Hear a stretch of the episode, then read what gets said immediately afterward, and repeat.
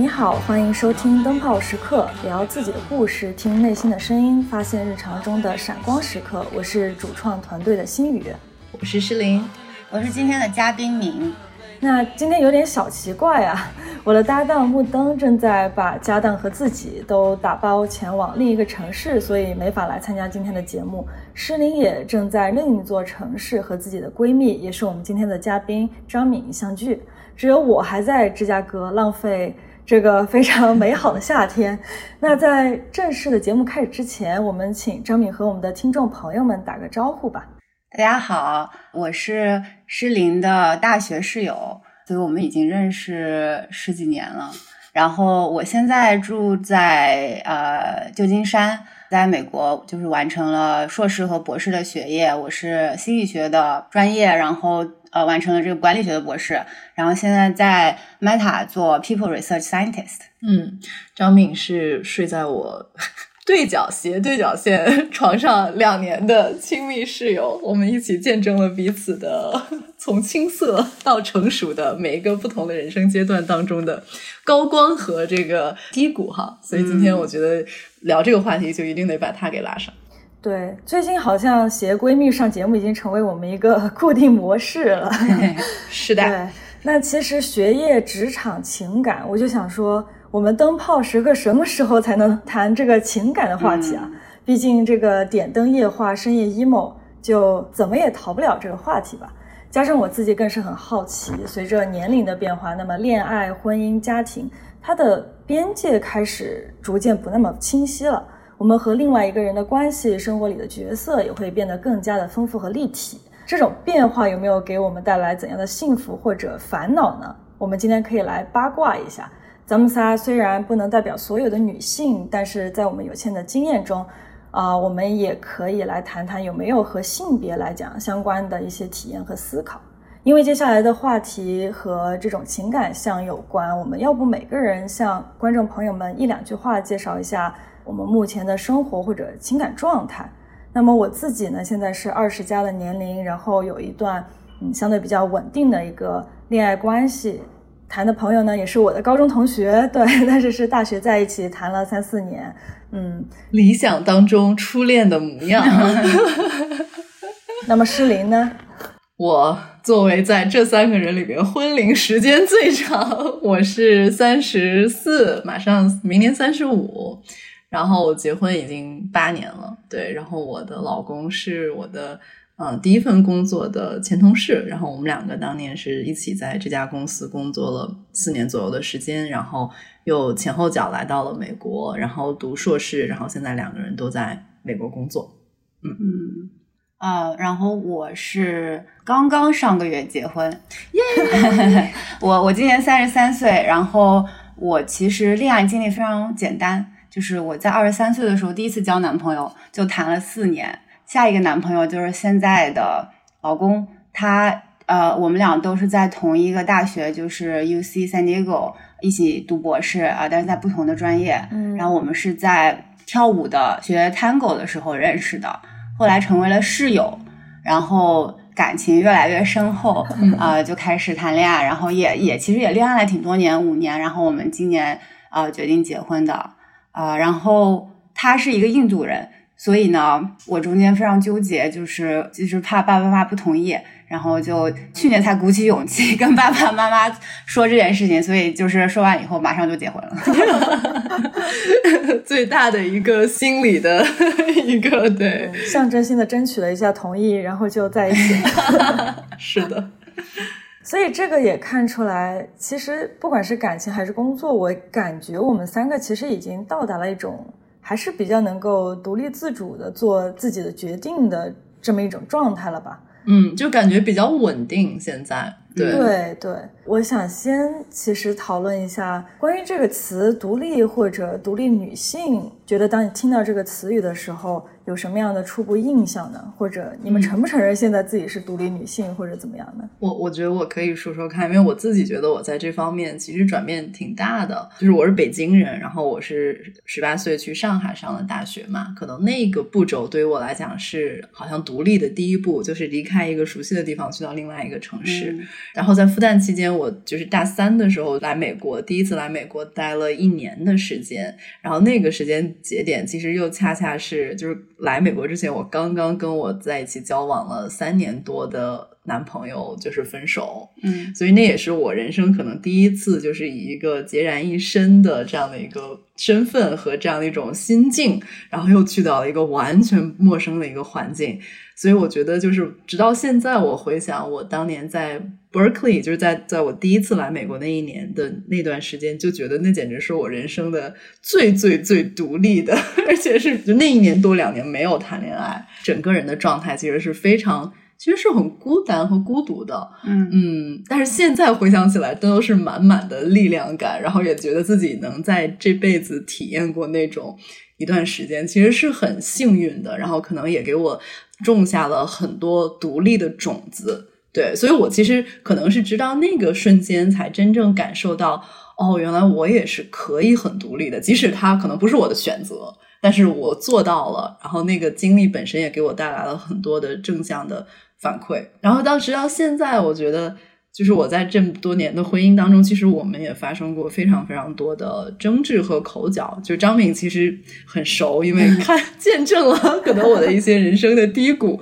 当然会有还有高潮。就是我觉得说，就是可能是直到呃 pandemic 的这两年，才会慢慢的觉得说心境上有一个。嗯，settled 就觉得说很稳定，然后也知道这段关系对我来讲意味着什么。待会儿我们肯定也会聊到。然后同时对独立女性这个标签，我觉得我现在也会很认可。从某种角度，我会觉得说，嗯，独立是一个对我来讲很重要的价值。然后我觉得独立女性本身，她会去承担一些额外的，可能因为女性这个标签带来的一些一些 implications 吧。所以我觉得此时此刻的我是一种比较自洽的一种状态，就是对于独立和独立女性来讲。嗯，嗯我也来分享一下，就是呃，说到独立这个词，我觉得我会想到两个方面吧，就是会让我自己感觉到自己这是我独立的一个表现。第一个就是可以。自己做一些人生中比较重大决定，而不是非常忐忑，或者说好像需要争取谁的允许，比如说父母，或者是导师，或者是伴侣。当然，我会咨询他们的意见，但是觉得自己是可以最终拿主意的这个人。比如说，决定读博士，决定从纽约搬到圣地亚哥，在读博士三四年以后，决定离开学术界，去业界找工作。包括决定从圣地亚哥再搬到湾区，这些决定其实可能在年纪更小的时候，我年纪更小的时候，我都会觉得这些决定很难把握。我会对不想要做这些决定，因为因为怕失去，就怕冒险。然后我觉得独立或者说成长的一个表现就是我我可以冒险，我也就是不怕，就是我可以承担。如果这件事情不是那么。完美，或者是最后没有很成功的话，我可以承担。第二个就是我觉得我感到自己独立的一个表现，就是我觉得我知道怎么让让自己幸福了。我知道什么东西可以让我幸福，这包括就是去追求爱情、家庭亲密关系，也包括去追求自己喜欢的生活方式。我好像越来越能听到，就是我需要什么让我感觉到幸福，而不是好像。一直在寻找那个什么能让我幸福呢？这个答案，所以这个就是可能都比较自我的一个对独立的一种感受啊。这些东西可能在这个社会对于男性来说，可能都是理所当然的。一个男性应该做到这些，或者说他非常有权利追求这些。但是对女性，可能我们还在形成这种意识，justify 对，就是说我我们还在就是把女性跟这些概念。连接在一起的这个这个过程中，所以我们才需要“独立女性”这个词。对，所以我其实对这个词还是挺认同的。我觉得我们女性也想要这些，所以我们可以把自己叫我叫做独立女性。然后我也觉得男性应该支持我们。对对，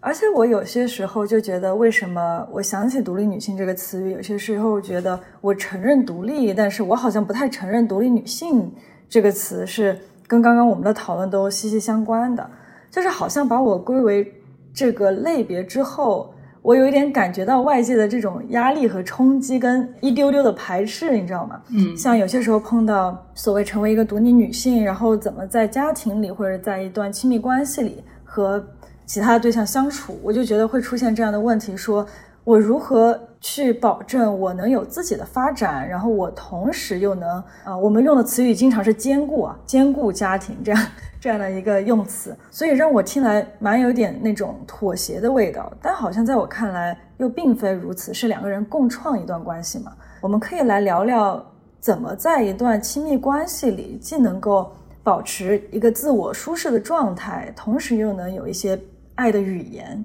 我可以说一下，因为我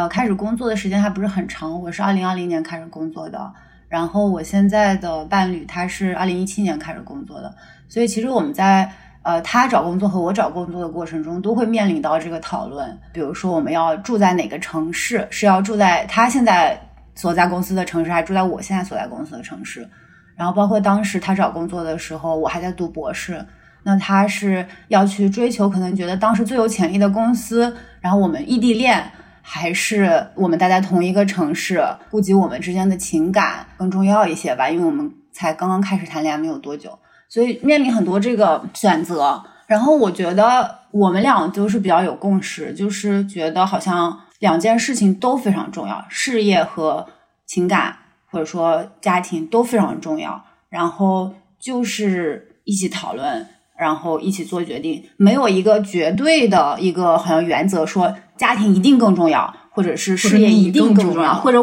对，或者我更重要，或者他更重要，没有一定的。我觉得我们我们都是把所有的考虑，就是 put everything on the table，就是一起去探讨。就对我来说是一个比较舒服的状态。我并不觉得这里面有一个绝对的优先级，事业和情感关系对我来说都是对我的幸福感有很强的影响的。嗯嗯。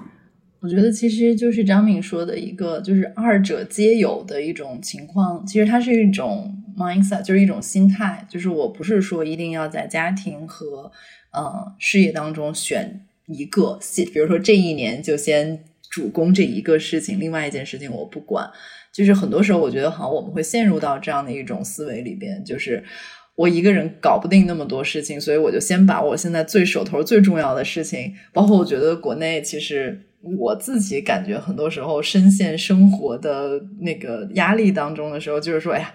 我得先把钱挣回来，或者说我得先把这房贷还上，然后，然后我这也是给家里做贡献呀，对吧？虽然我不是在陪你，就这种论调吧，其实对于我来讲，我就很不喜欢，因为我觉得其实是你在把你认为。对这个家庭的贡献的方式强加于我身上，或者说你再把你认为对我好的方式强加于我身上，这个就回到刚刚新宇讲的，我觉得爱的语言就是每个人的其实喜欢表达和接受爱的语言其实是不太一样的。嗯，那这个里边就需要有一个。商量的过程，其实我很喜欢看，因为我曾经亲自看过张敏跟她的老公去讨论，就是 他们两个的人生大事。就是我，我其实很羡慕，因为我觉得他们两个都可以，就是真的是很耐着性子的。哇，我作为一个旁观者，我其实都开始犯着急。我说你们俩都讨论了很久了，怎么还没讨论出来，还在这里边搞来搞去？但是他们两个，我觉得就很乐在其中。对，所以我觉得这其实就是一种，这其实是一种能力吧。我觉得这也是一种很有默契的一个地方。嗯，这个是脾气不同吧？这个是的，我不得不承认，是您这暴脾气，不是我的暴脾气。对，我觉得每个人的秉性都不一样。包括不是有那种最经典的论断，就是你是互补型的，还是就是对吧？你跟你的伴侣是互补型，不一样，还是你们两个差不多？对，我觉得像我跟我的伴侣就完全就是南辕北辙，在很多事情上面互补。但是呢，的确我们两个也分享一些非常底层的一些关于生活的一些好的一些见，就是理解吧，和一些那个愿景。对，但是的确就是因为一些脾气秉性的不同啊等等。所以我觉得 自然而然，就我发我的爱情关系就一直其实是在很多争吵和磨合当中去 去去慢慢成长的，嗯，但是这个也是一个很好的课程。对，通过让事情炸裂来得以解决，让问题暴露出 暴露，充分的对摩擦。我也有这个经历，但是我自己觉得我们不是很能 handle 这个。爆裂的过程，受不了那个情绪不爆裂。因为我是一个很适应爆裂的人，但是他是一个很温和的人，对，会把他吓住。所以我们就是通过找 couple therapy 的方式，在一个比较安全的环境中进行这个讨论。嗯，因为不然就是光我一个人说了。是，其实我发现很多朋友很羡慕，比如说我跟我男朋友现在住在一起，但其实很多人不太知道，在这个之前我俩一起做了还挺多的决定的。就比如说，我感觉每一步，我跟他交往的可能第一年，其实当时让我觉得非常非常意外，因为。嗯，可能交往才半年吧，还不到一年。他当时跟我聊天说，因为我马上大学就要毕业，但是他因为之前读了语言的一些课程的情况，他就会比我晚毕业一些。他就已经在考虑说，如果我去了哪一座城市，那么他决定选什么样的学校之类的。就是他就已经开始比我还早先想到说，我们到底怎么一块使劲，然后往一个地方去了。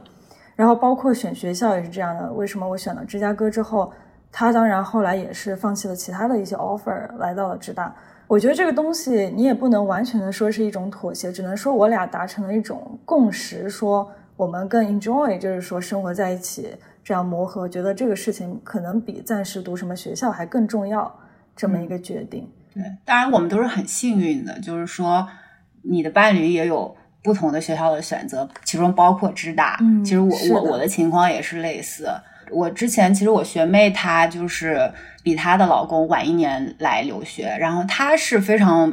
累，有一点破釜沉舟的，就是她她没有拿到圣地亚哥的 offer，但她放弃了其他的 offer，然后来圣地亚哥一年，然后去升我们这个学校。我也不觉得这就是一种牺牲嘛，因为她觉得这是对她的人生总体来说一个更好的选择。嗯，就是她还是在这里面有很有能动性的，并不是说她老公要求她这么做。对。我觉得好像还谈到一个点，我还挺感兴趣，是我是认真的感觉到说，我在这段关系里面，我有自己的兴趣爱好，我有自己的一些所谓成就这样的东西，是被我的男朋友所欣赏的，他会觉得这样的我是有魅力，是在闪光的。其实我觉得好像对方给我的这种鼓励也非常非常重要，因为就比如说我出去学咖啡，一学就一整天的时候，那都是我男朋友，比如说送我过去，然后。嗯，等我一天之类的，然后再来接我。但是他也不会说催我，也不会。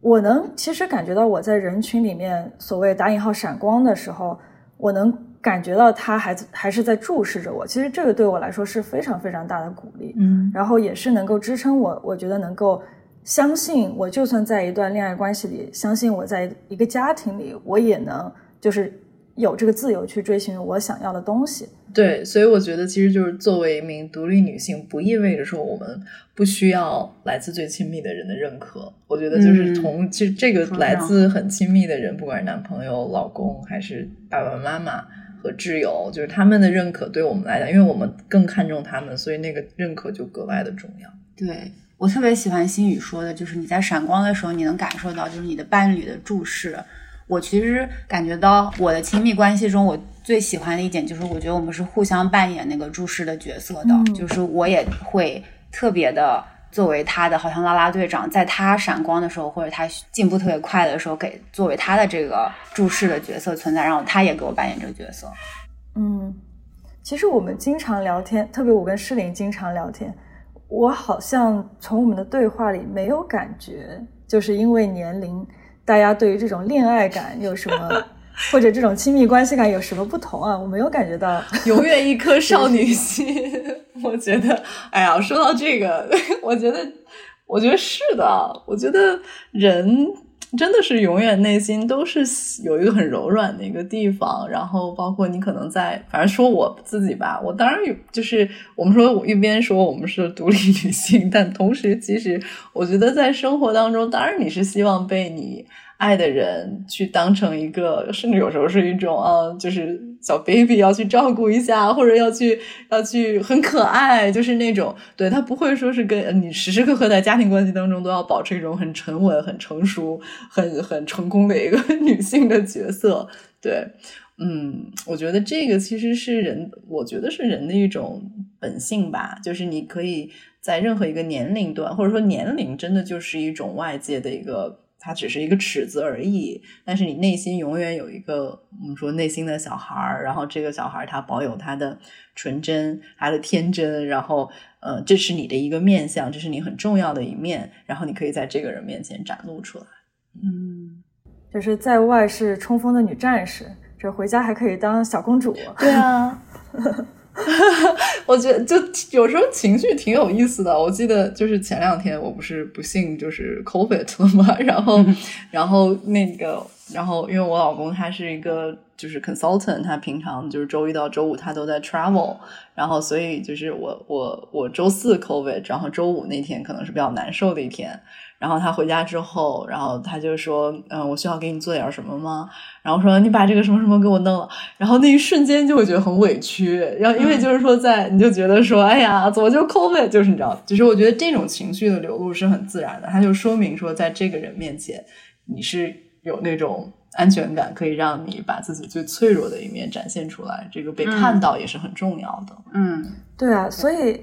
你们能够发觉说自己在日常生活中的这种性格和在亲密关系里的性格有什么不一样吗？好像对我来讲，它有点在变化当中。其实，因为我觉得两个人吧，可能就是永远会有一个人可能会带着另外一个人一下，至少是在我的关系里边吧。我觉得像张敏 的那种同频共振，因为我观察他们两个在一起的 这种状态，其实。我是觉得很难得，我也是觉得，其实可能它并不是我此时此刻拥有的这段亲密关系当中的一种常态，就是两个人都有拥有共同的爱好，然后两个人可以全情投入的去做一个爱好。比如说，我们昨天他们两个带着我去跳舞，然后他们两个都特别投入，都特别喜欢。这个其实坦白来讲，在我自己的亲密关系当中，其实不是特别常见的，因为我跟我的老公两个人喜欢的东西其实很不一样，所以大部分时刻其实都是我自己找乐子给 自己，然后，但是我们两个在一起的时光，可能就会做一些其他的，就是他是带着一种我知道这个东西对你很重要，我愿意陪你，因为我愿意让我们两个在一起有重要的时间，所以他的那种状态不太一样。比如说，我其实此时此刻，我觉得我在这个家庭当中承担了更多的，就是大部分的家庭的这个劳务工作都是我来做的，做饭呀。虽然我其实也不太喜欢做饭，那我觉得是因为，比如说我老公他很忙，嗯，然后就肉眼可见，就我刚刚为什么说为什么就是 pandemic 这两年可能让我更加。深层次的理解了他的一种生活状态，就是因为天天朝夕相处，你看到了他的工作是多么的令人崩溃和辛苦，所以你就自然而然你的同理心就更强了。原来可能我还会责备他，或者说怨怨他，觉得说你为什么要把自己搞这么累，而不而不放时间在家庭里边。但看到他那样，我把我自己放在他的位置，我觉得可能我也没有余力去做更多的事情，所以可能此时此刻我在家中承担了更多的就是这种内务劳动。但是呢，嗯，我觉得这可能也是一种爱的语言吧，就是我觉得我不会因为这个而觉得说受到了不平等的对待。我觉得这个对我来讲也是一种我对于这段关系和这个家庭的一种承诺。但是与此同时呢，我也不会把自己逼到让我自己很不舒服的份儿上。对。我觉得这个还是这个边界感还是挺重要的。就是回到说，我不能让自己太不爽了，因为我知道我如果我真的很不爽，我是会发泄出来的。然后这这个东西对这个关系也是没有好处的。什么样的行为会让你觉得，就是相当于什么样的对方的这种爱的语言会让你觉得很受用呢？就是你非常非常辛苦，但是如果他做了什么什么什么，那我好像心里也很好受，这些东西也很值得。这样，嗯，我觉得对于我来讲，其实我知道挺明确的一个，就是我需要被。聆听和如果我真的不爽了，我需要跟他一起把这个事情嘚啵嘚啵，然后他是看得到这个问题，而不是觉得完全没有问题啊。对那你不想做就不用做啊，你为什么要把自己对吧？他不是那样子，而是他是 OK，那我们可以做什么？就是我觉得我是很珍视。在任何一个亲密关系当中，就是我可以跟对方有这种心灵上的沟通和一种达成一种共识，这个对我来讲很重要。对，我觉得这个问题很有意思。就是我觉得在谈恋爱之前，我其实没有很多我没有意识到我存在的性格和。我可能会有的一些预设，对于对于爱情的或者说对于亲密关系的一些预设，我之前都不知道我有这些，是在恋爱之后才在这个恋爱关系中慢慢表现出来的。我从比较负面的说起，就是比如说我其实会刚开始的时候，我是跟那个男朋友的那个边界感不是很强的，是从我这个角度，我可能会可以说有一定的控制欲。我意识到我有这个控制欲，是因为我希望跟他高度的一致。然后，比如说，希望想去吃类似的东西，吃一样的东西，想一起去呃做一个比较好玩的事情。但是两个人总归是独立的个体嘛，嗯，那个状态不一样，喜好也不一样。然后我发现我交了两个男朋友都是特别脾气特别好，都会愿意了。这是一种你知道选择，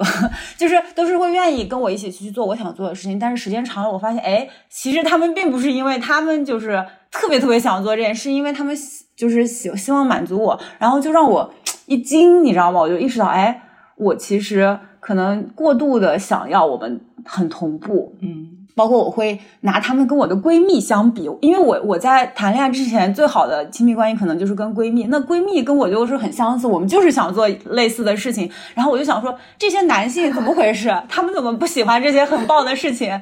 或者他们对就是无感？然后后来我就觉得这个比较也不恰当，对吧？呃，这个就是在就是情感关系里面一步步成熟意识到了，然后我就会渐渐的，就是尊重对方的喜好，或者说花更多的时间去引导对方表达自己的喜好，然后在我们的喜好之间达到一个平衡，或者说就是我们各自做自己喜欢的事情，然后有一段就是独立的时间。另外一个亲密关系给我带来的就是自我认知的改变，就是我觉得我很幸运，就是我的伴侣他非常的。信任我，或者说他看到我身上我都还不知道我有的闪光点，就是在我还没有找到工作的时候，他就对我非常有信心。然后我记得我在第一次去面试一个实习的时候，那时候也是在在当时的 Facebook 面试实习。然后我是那种在面试之前就是紧张的要死，然后会拼命的 over prepare 的那种人。然后他就。给我写了一个小条，说就是我看到你有多努力，你一定能够 ace 这个面试。就是我就把这个小条贴在我的日记本上，然后我就觉得给我带来很多力量。就是他能够，因为他作为一起就是每天相处这么长时间的伴侣，他能够看到你在做什么，你自己不一定能意识到，所以他能在所有人别人看到你的闪光点之前，先看到你的闪光点。这对我来说就是是很重要的一种反馈，然后这也是一个诚实的反馈，包括他看到我。做事情不理性或者不好的地方，他也可以给我诚实的反馈。嗯，其实之前有一个脱口秀段子，就是说，呃，承接这个张敏的第一个点啊，先就是说，闺蜜和男朋友其实有很大的区别。比如说，你去商场试一件衣服，闺蜜可以说这个不好看，但是男朋友不行，只会讨打这个事情。然后像第二个点，我觉得说，呃，很有很有同感，因为。在我以前就是特别特别执念想考法学院的时候，我觉得我男朋友每周都从爱荷华开车到密苏里这件事情，确实给了我非常非常大的鼓励和支持。就是他也有曾经有一段时间，就是非常非常担心我如果考不上，我会不会心心理上会呈现比较崩溃的这样的状况。然后当然他就也选择的并不是说。一定要在我非常紧张的时候把这件事情摊开来聊什么之类的，他就选择的是一种默默的陪伴和关注吧。所以说，我觉得这个事情，嗯，所以我跟他相处的过程，我觉得是有一点一点在奠定，说我俩都觉得越来越坚定，和把我们这个关系放在，就是这个关系需要打磨，然后才会让你觉得到最后这是。它会成为你想要的样子，而不是说一开始我就去寻找一颗明珠，就是寻找一颗珍宝这样的感觉。我觉得张敏刚刚说的那个，就是一个人不能不可能满足你的所有的需求。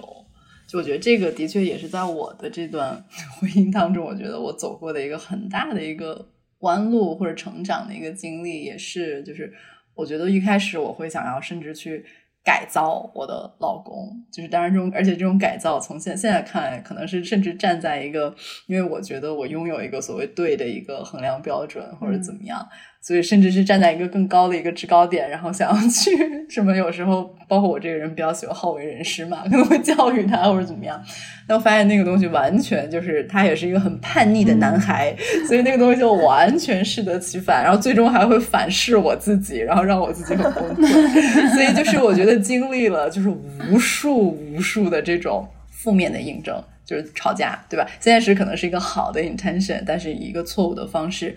或者说以一个对方不接受的方式表达出来，然后呢，对方当然就会给你一个不好、你不想要的回馈和反应，然后你自己就会更伤心。然后经过了无数无数这样多的呃吵架和争执之后，可能有一天你说妥协也好，你说放弃也好，你说认清现实也好，就发现说 OK，人真的是没有办法。就是你没有办法摇醒一个沉睡的人，对不对？就是你没有办法去改造一个他不想被改造的一个人，而且没有人把我自己放在那个位置，我也不想被改造。我都三十多了，我还要改造什么，对吗？所以我觉得那个觉醒或者那个认知。我觉得对我来讲，可能是一种，嗯，就是认清，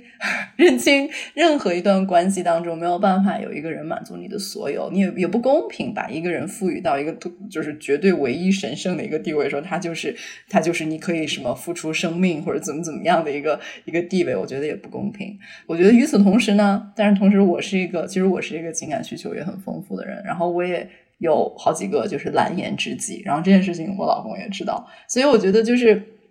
就双方达成了，其实也是一种共识，就是我没有办法成为你的 everything，嗯，同时呢，我也允许你拥有自己其他的一些情感支持，对，所以我觉得这也是为什么，嗯，一个人他应该把 鸡蛋放在不同的篮子里，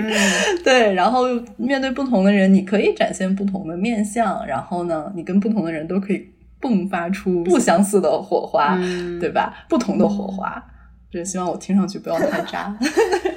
我觉得我深有同感，就是我觉得随着年纪的增长，人越来越成熟，更多的阅历，比如说从我之前这么多年一直在校园，哎，从本科到研究生到博士，呃，所以生活经历比较单纯。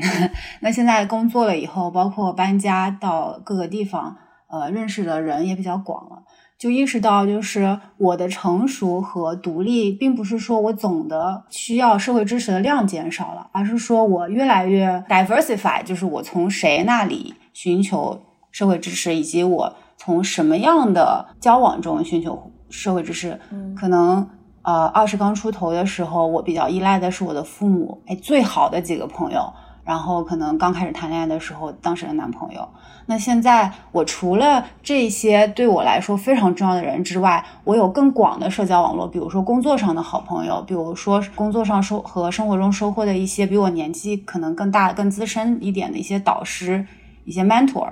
呃，我从他们身上得到一些不一样的社会知识，我可能不会跟他们。就是说，鸡生活中鸡毛蒜皮的事情，但是会探讨一些比较困惑的，比如说职业发展上的问题，甚至是比如说亲密关系上的问题。嗯，呃，就是说我可以，我的独立不在于我减少了我需要的社会支持，而在于我找到了更多的方法和更多的渠道去寻找社会支持。然后我就更自给自足了，因为我知道去哪里找社会支持。而且如果一个人没有时间，或他现在自己他生活中有很多的事情，比如说诗林有的时候非常忙，他现在又在做史飞堂，又有他的主持工作，那我还是觉得他是我的非常重要的一个支柱。但是我有其他的朋友可以去倾诉一些生活中的事情。嗯，其实就是那个占有欲的那个问题，对吧？就是我觉得，嗯，随着年龄的增长，你会慢慢慢慢会。更加尊重每一个人的生活，都有很多的面向和你不知道的东西，所以就也就愈发珍惜当这个人可以在你面前，比如像我跟现在张明在一个空间里，然后我们百分之百的去就是陪伴着彼此的那种状态。嗯嗯，然后这个也是相互的。就是小的时候，你可能会很紧张。一个跟你关系很亲密的人需要你的时候，如果你不能陪伴，嗯，或者说你觉得当时自己压力很大，但是你不想 say no，但是你成熟，可能对比较成熟了以后，你就意识到每个人的生活都是这样的。你也会信任你的闺蜜或者你的其他的重要的朋友，会相信、会理解你，然后也会继续把你当做一个知识的来源。嗯，是，而且这个。男人至死是少年这件事情，我觉得没法被改变，你知道吗？就是比如说，我的男朋友他就是喜欢看 Running Man，他就是喜欢看那些搞笑视频，他就是喜欢玩他的 PS Five 玩游戏。这个我相信，从他小学到初中到现在都没没改变的事情，我相信他可以玩到八十岁，只要他还能玩。对我经常就看到他很痴迷，很痴迷。就我在做饭的时候。感觉他整个人就是要已经要走进电视了，我觉得那种痴迷程度。对，你这说的很像是父母会描述自己孩子，所以真的是还是少年嘛，就是嗯，看到时候以前最开始看到的时候，觉得想跟他一起玩，很兴奋。跟他玩了太久之后，我又觉得很厌倦。对，请自便。到了，对，到了现在就是请自便。呃，您随意，就是 管不着了。这个就 是的，对。但是我看他自得其乐，其实我也挺开心的。就是包括我能理解，就是他生活里面很多情感跟娱乐的需求，可能跟我真的不太一样，就是不来源于跟就是社交呀或者跟朋友相处，更多的我觉得他挺自得于就是说自己跟自己相处的这个过程，所以我觉得也没有必要强求。就是有些时候我觉得经常会问他我要出去吃个饭或者什么样的，就是他愿意，我就觉得我也愿意把他带去跟我的朋友认识。但是如果他那天他觉得累，或者觉得我想自己待待，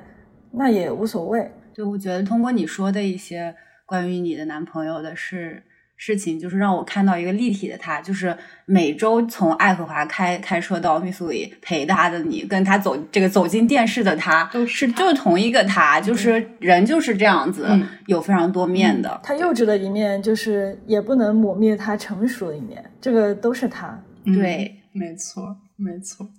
那你们会觉得说，目前来讲，就是这个东西有点像这个偶像剧里经常问的，就是说好像搞得来离开一个人就活不下去一样。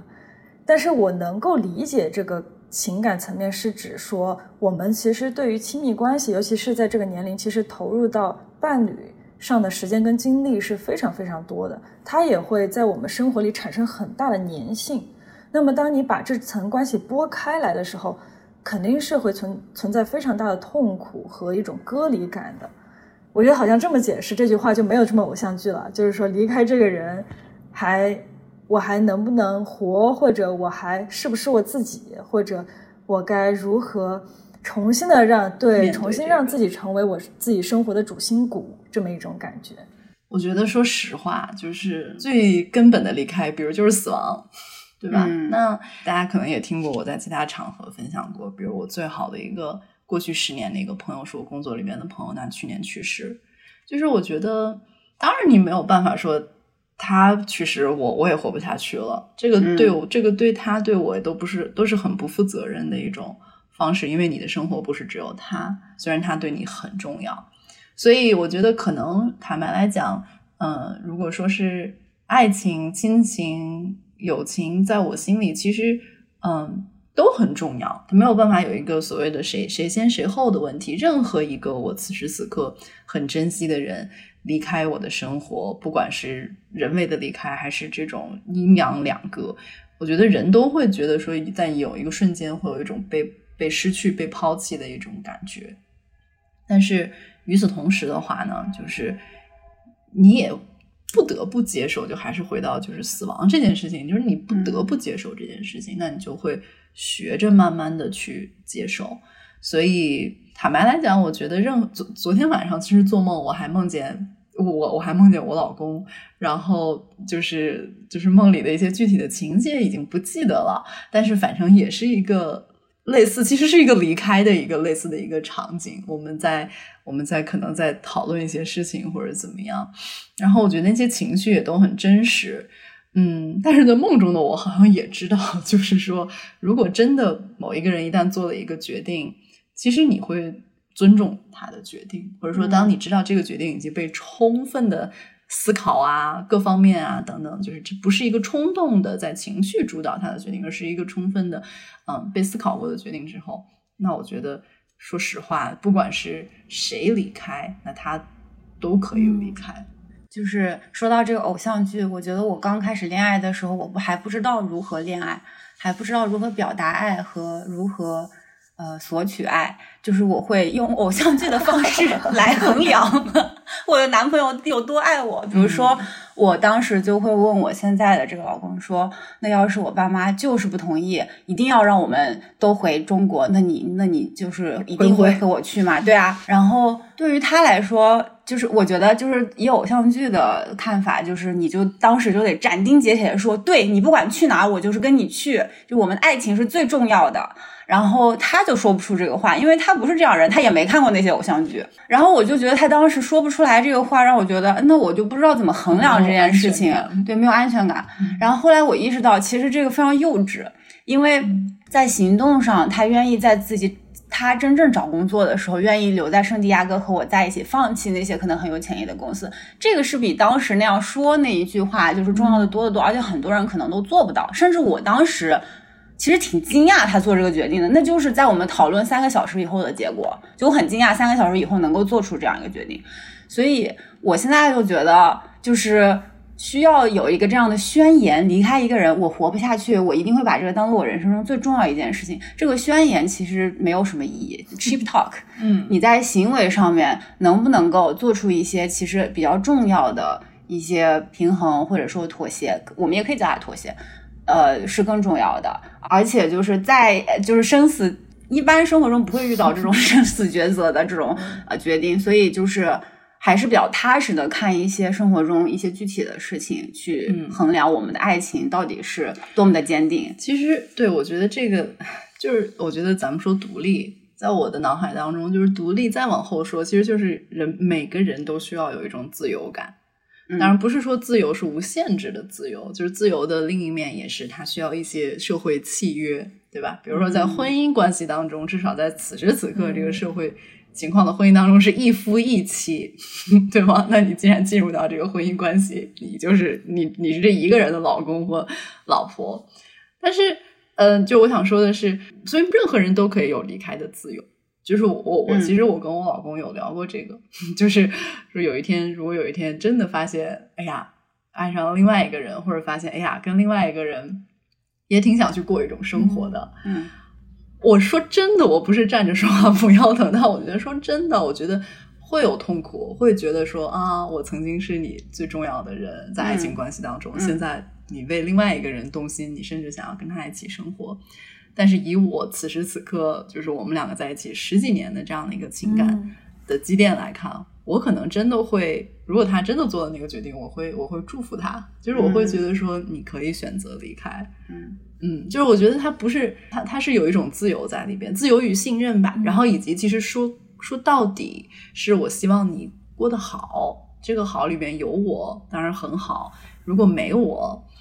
我也希望你过得好，对。嗯，我觉得有些时候，因为我也有一些朋友经常跟我聊天，就是我们其实都认同，有些时候处在一段不是特别理想的感情里面，但是特别特别受不了，就是跟这个人说再见。嗯，这份感情在这个生活里面的粘性真的非常非常大，就是有些时候大到让我总结来讲，我会觉得这不是一个。对这个人的一种需求，我觉得就是对亲密关系、对爱本身的一种需求，就是他生活里面希望被照顾、被爱护、被看到。嗯，只是说这一段时间都是这一个人给了你这样的感觉，满足了这样的需求，你才会产生一种剧烈的不安全感。说，那要是这个人离开了，他一定会给我的生活带来一个特别特别大的空缺。我们可能有些时候真的很难忍受这个空缺。这种空窗期，就是在一段时间内，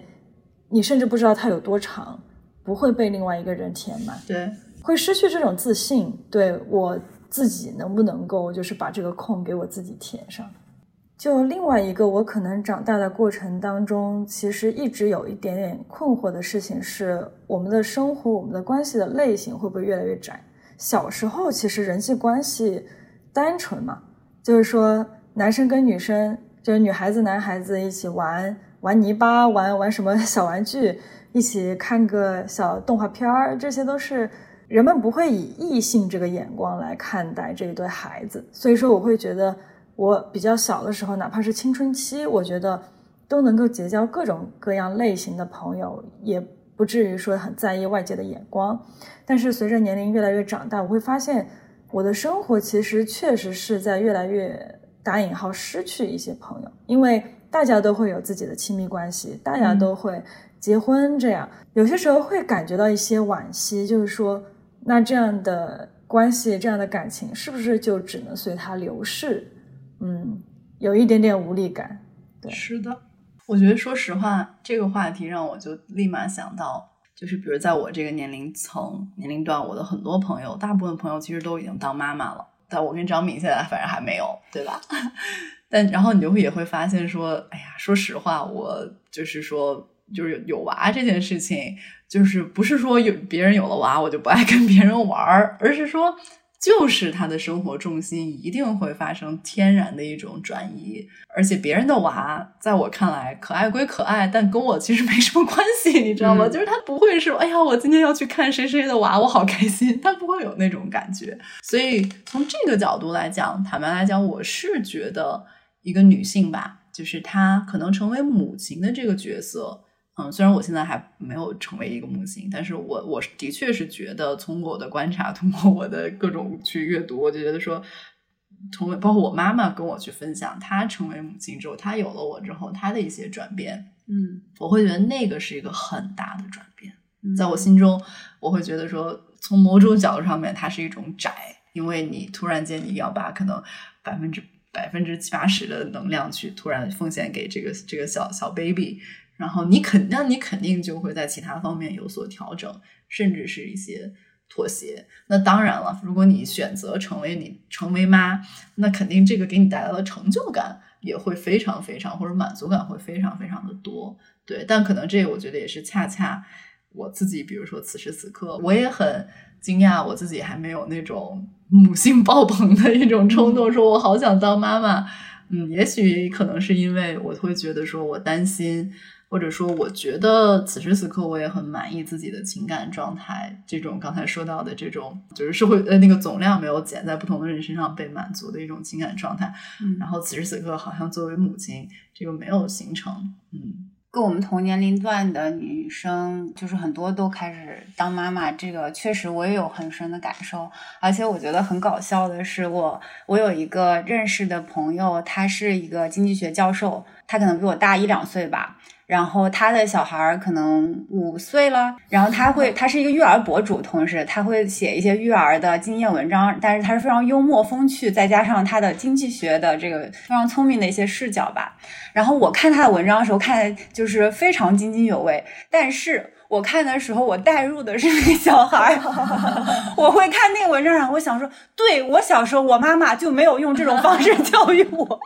就是我还，当然我就没有能带入这个母亲的角色，但有的时候我也会想，哎，我这个看了，我以后肯定带小孩的时候能够更加的，就是有智慧，或者是更加的淡定，我也挺，我也挺高兴的。我看这篇文章，然后我觉得这个就是说，这个不同的亲密关系之间的一个。平衡，或者说会不会有一点点零和？我觉得稍微有一点吧。比如说，刚二十出头的时候，我出国了，我可能很多事情，不管生活中大大小小的事情，我都会打电话跟我爸妈商量，就是一种习惯。有了伴侣之后，很多事情会跟伴侣商量，因为他们毕竟就是跟你生活在同一个空间，然后他们的思维方式、沟通方式都跟你更类似，就是这个更更有效率的沟通。跟爸妈可能就是可能说的话题就倾向于分享和倾诉聊天儿，不再是说大小事要跟他们分要要的跟他们商量了。那可能父母其实他是需要一个过渡一个适应的过程，就是说你已经是一个独立的个体了，你甚至就是有了自己的小家庭。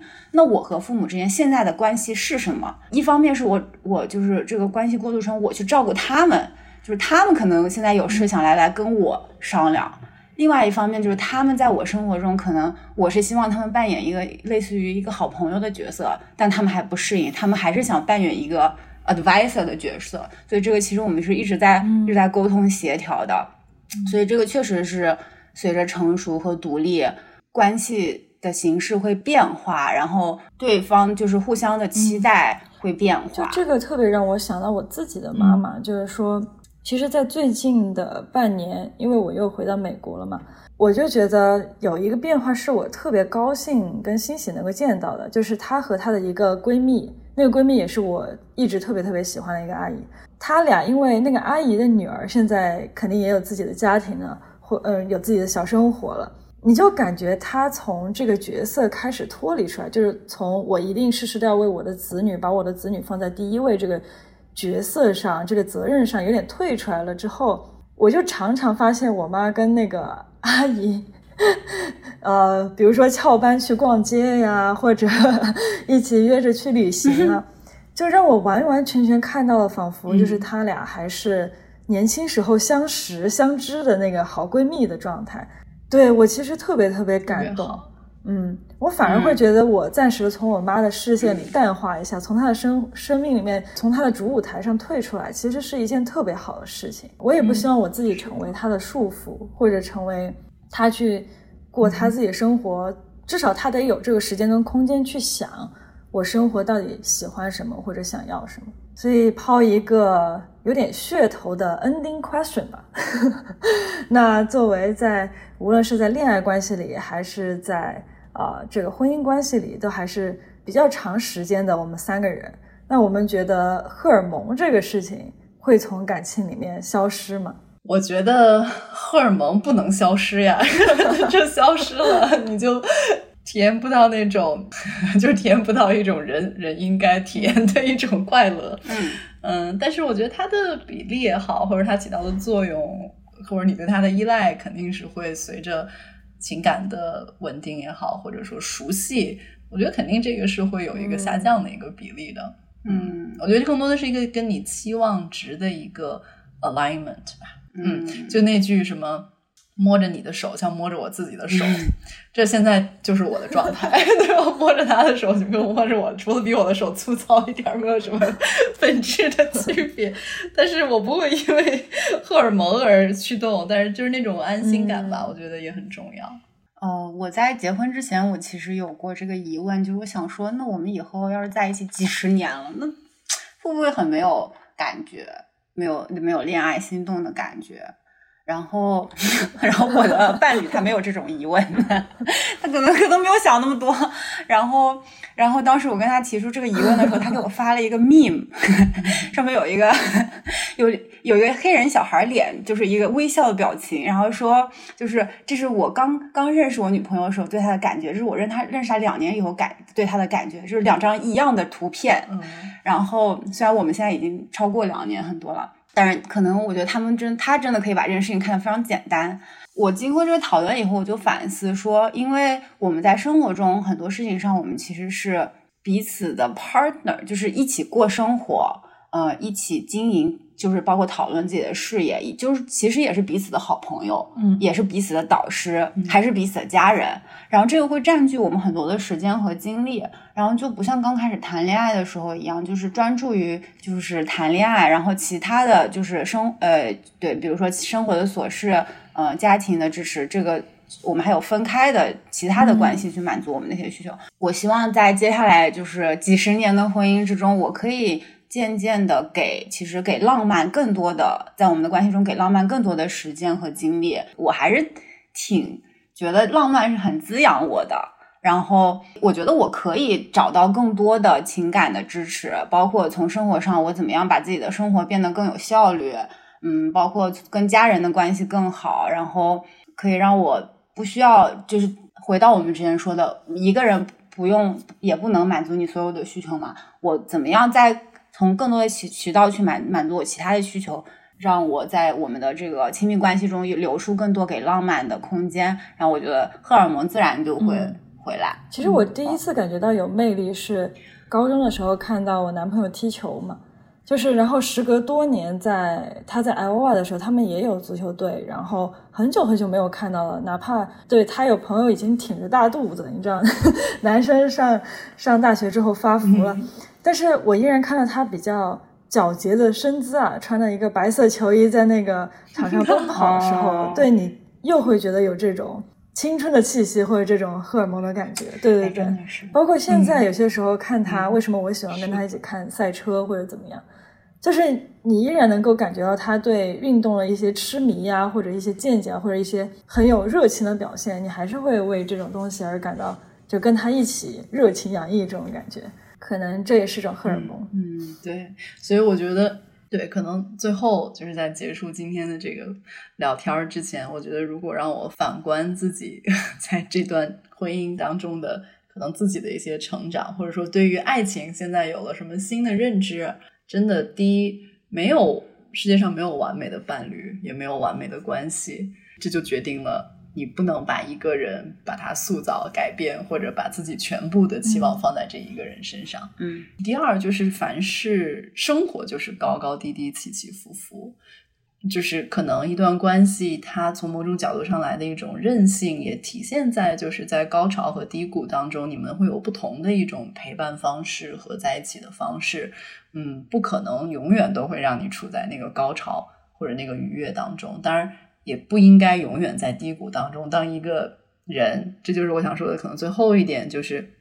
我自己其实也一直在提醒自己的，就是不要轻易去责备。你的亲密关系当中的另一半，就是这种责备本身，其实这种指责其实是很很带有很强大的破坏和负面性的。嗯嗯，所以从某种角度上来讲，当你发现如果你一直被责备，或者说当你发现你一直在想要去责备另外一个人的时候，那可能就恰恰说明这段关系可能不再适合你，那就应该是离开的时候。所以我觉得对于我来讲。